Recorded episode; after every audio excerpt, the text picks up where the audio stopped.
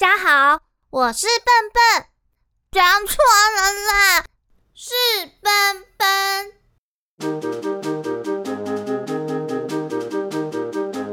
欢迎来到笨笨小剧场。今天要继续说想去精灵世界的人类公主第六集的故事，那故事就开始喽。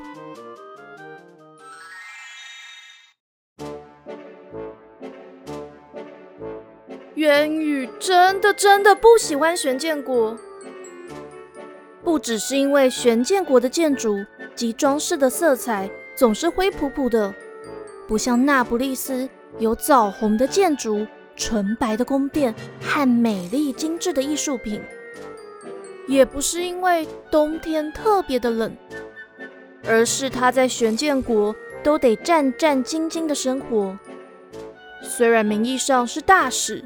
但更像一个人质。佩琼斯老奶奶留下的宝盒是渊羽暂时逃离现状的方法，所以渊羽总是谨慎地藏好宝盒，甚至还特别交代卢娜另外打了一把钥匙，希望自己可以保有隐私。然而，就在这个寒冷的冬天夜晚。渊羽刚离开玄剑国年度的王宫贵族聚会，疲倦的要回到房间时，却看到房间的门锁被撬开了。房间里整整齐齐，没有被翻动过的痕迹，唯独藏在衣橱暗格里的宝盒却消失了。渊羽心里想：卢娜不可能会背叛自己，那最有可能的。就是下午进来过房间并看过宝盒的奈福了。于是渊羽就回到宴会厅里找奈福问个究竟。没想到在宴会厅等着他的是墨菲色女王和瑞刚王子。原本杯盘狼藉的宴会厅，在渊羽折返的过程中已经收拾得干干净净。只剩下角落的炉火散发摇曳的光芒，让坐在宴会桌前的墨菲色女王和瑞刚王子脸色显得更加阴沉。瑞刚王子把玩着宝盒，冷冷地说：“我记得你在那不勒斯的时候也耍过妖术，我现在要看看到底有什么秘密。”说着，瑞刚就打开了宝盒。渊羽想要阻止瑞刚王子，但瑞刚的动作太快，渊羽的脑海里只来得及闪过无数个念头。瑞刚会像自己一样，直接从金色瀑布滑进青川里面吗？他会不会直接闯进金色瀑布下方的洞穴，伤害可爱的蘑菇精呢？还是会跑进蘑菇森林里，用剑对抗狐灵长老的魔法呢？或是瑞刚就直接跑到魔法师的石屋前，大声质问当年的事，让有时精神特别恍惚的奇幻仙子陷入更深沉的悲伤中，更想不起以前的事了呢？要是他遇到丹影怎么办？元宇的脑海中有千万个想法，一时没注意到瑞刚居然露出诧异的表情，空的。宝盒没有绽放银蓝的光芒，瑞刚也没有消失。宴会厅一片寂静，只有炉火噼里啪啦的声响。元宇看着瑞刚又开合宝盒数次，一副不可置信的样子，就屈膝行了个礼，说：“殿下，这宝盒是我祖传的宝物，还请殿下将宝盒还给我。”墨菲色女王眯着眼，盯着渊羽说：“一个空宝盒，有必要藏得那么隐秘吗？”渊羽摇摇头：“陛下，宝盒本身的价值不高，但贵在思念。另外，我身为那不勒斯的大使，这次来访就是为了调查多年前启幻小姐的失踪案。这宝盒让我在离开家乡后，还可以保有家乡的回忆。陛下如有怀疑，可以直接问我，也不用特别安排侍女来借走这个宝盒。奈福没有借，瑞刚急促地打断渊羽，是莫伊认为这个宝盒有奇幻的线索，才先借来调查。渊羽听完瑞刚的说法，发现这是离开英格凡斯的好机会。殿下，不管是谁拿走宝盒的，我知道自己来玄剑国快一年了，却还没有显著的调查进度，还真是不应该。所以，我希望可以前往索沃，跟老城主调查一些奇幻的资料。渊羽说完，墨菲色女王摆摆手，要瑞刚自行决定。瑞刚低头看了看宝盒，轻轻地把宝盒关上。站起身来，走到渊羽面前。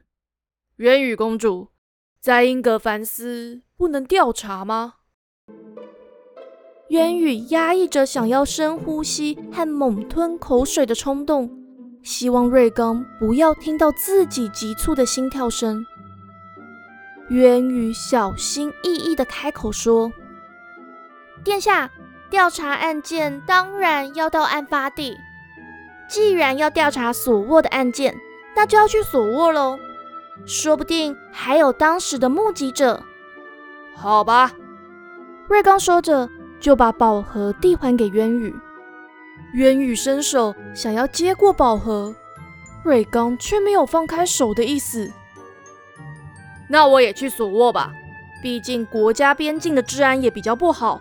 有我在。渊宇屈膝行了个礼，笑着说。谢过殿下好意了，但我希望可以凭自己的力量找出当年启幻小姐消失的真相，并了解为什么老城主去年又收到信件了，这样才不负我大使之名啊！那就期待公主的好消息。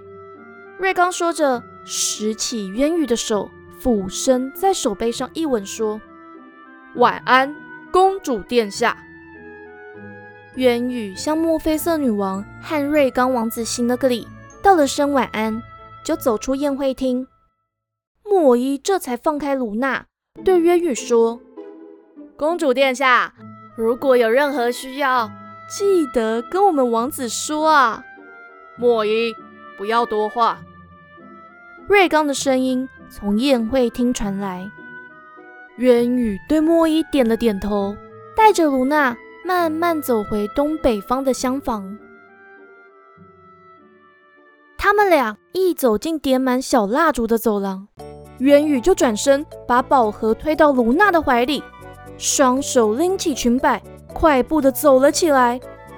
好累哦，卢娜，我们赶快回到房间里啦。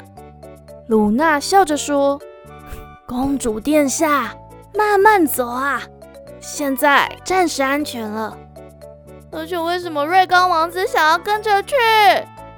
哎，边境就是那不勒斯的圣特雷，哎，治安不好的意思是在说我们这里的不好吗？呃，公主殿下，其实瑞刚王子他，呃，他，嗯，卢娜突然犹豫了起来，不知该不该如实转达莫伊说的话。渊羽继续抱怨：“啊，好想要回到那不勒斯哦！被父王和母后管，至少比在这里当人质要好一百。”渊羽突然住了口，因为他们看见奈福独自跪在渊羽的房间外，哭得很伤心。见到卢娜，先趴在地上大喊：“原原谅我，卢卢娜大人，原原谅我！”奈福又对渊羽频频磕头，公公主殿下，对对对不起，真真的对不起，我只是向王子殿下报告我在公主殿下房里看到的所有物品，我没想到莫伊大人会破坏门锁，造成公主的困扰了，真的很抱歉。渊羽对卢娜使了个眼色，卢娜就走上前，叹了口气。低下身对奈福说：“唉，奈福小姐，起来说话吧。”说着，将奈福拉了起来。渊羽从卢娜的手里接过宝盒，平静地说：“奈夫，我问你，莫伊是怎么知道宝盒在衣橱里的呢？”奈夫双腿发软，人在发着抖。我跟王子殿下说说，我我是第第第一次在公主的书桌上发发现宝盒，而而且公公主虽然打开了衣柜，却不肯把衣衣柜的门完全打开，所以王子殿下他他就他他就请莫伊大人来公主房间查看了。渊羽走到梳妆台前，将围巾下方的西装外套拿起来，自窗帘流泻进来的月光。将西装外套照得更加耀眼。你怎么没跟殿下提起这件外套呢？我我提了，这只是我一说是贵国国王的外套，王子殿下他居然居然笑了，笑了。瑞刚的反应再次让渊羽感到不解，他越来越摸不透瑞刚的性格了。是是啊。我也很少看到王子殿下这样笑，然后王子殿下微笑了之后，就有莫伊大人过来拿宝盒。啊！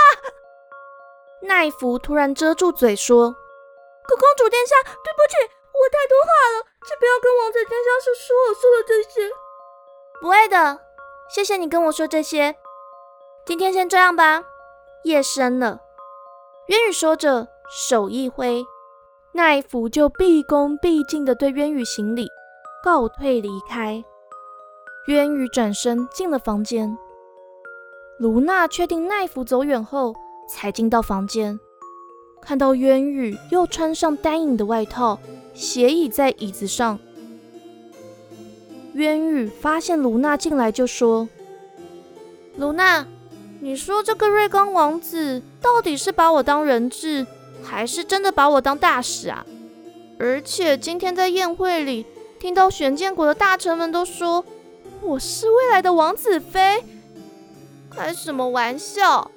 那个瑞刚王子整天对我冷嘲热讽，怎么会把我当未来的对象啊？卢娜比渊羽年长十几岁，又已结婚多年，早已过了了解恋爱心事的年纪，一时。也不知道要怎么回答，只好一直点头，听着渊羽的各种抱怨。两天后的早晨，玄剑国的首都英格凡斯王宫外的积雪慢慢融化，气温变得更低，却挡不住渊羽离开英格凡斯的决心。渊羽将奶奶织的披肩裹在脖子上当围巾。又大胆地在羊毛长裙外罩上单影的外套，身体马上温暖了不少。他在最外层又披了一件红色的长斗篷，但仍无法完全遮住那件闪着星星光芒的外套。瑞刚王子站在王宫外为他们送行，瞥见渊羽斗篷下方的外套，就笑着说：“公主殿下。”贵国工艺真是名不虚传，您也真是念旧啊！毕竟是父王给的礼物啊，又特别的温暖，所以就穿着了。希望公主殿下一切顺利。那就谢过殿下了。瑞刚听了这句话就笑了。莫伊抬抬眉毛，对卢娜使了个眼色。卢娜只是摇摇头。渊羽和卢娜骑着马，沿路经过五个城镇和六个小村庄。不管天气有多冷，都可以看到居民在练剑。他们一直到第六天的中午，才抵达边境之城索沃。老城主早就收到瑞刚的通知，所以站在城门外迎接他们。将他们安排到相邻的两个华丽套房，并在花园里招待他们喝下午茶。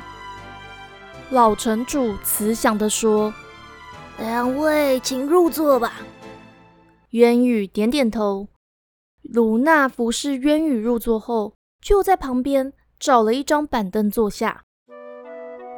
老城主笑眯眯的一直看着渊羽，就像个慈祥老爷爷一样。渊宇正想着要怎么开启话题时，老城主就突然说：“当年啊，我那傻丫头离开家的时候，好像比公主殿下还小呢。呃，公主殿下，方便请问您几岁吗？”渊宇笑着对城主说：“我已经二十八岁了。”啊。看不出公主比我那傻丫头还大这么多呢。当年啊，她离开才十六岁。渊羽想着奇幻仙子那看不出年纪的脸庞，不禁好奇奇幻仙子现在到底几岁了。要是啊，她当年没说要去魔什么什么森林的。现在应该也当妈了吧？唉，傻孩子啊！渊羽用手势示意老城主靠近一点，并将自己的身体向前倾。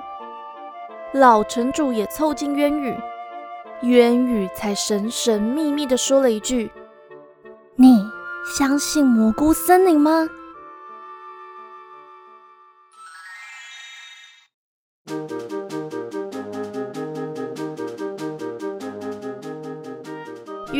又再次来到玄剑国的边境之城索沃，希望可以找出更多关于奇幻变成奇幻仙子的线索。而他问老城主的那个问题，老城主会怎么回答呢？想知道后续，请订阅奔奔小剧场，这样节目一上线就会通知你喽。这里也谢谢大家收听这个节目。奔奔小剧场已经上线满二十周喽，奔奔会努力的继续更新这个节目，带给大家更多这个世界观的故事哦。我们就下次见喽，奔奔小剧场下回待续。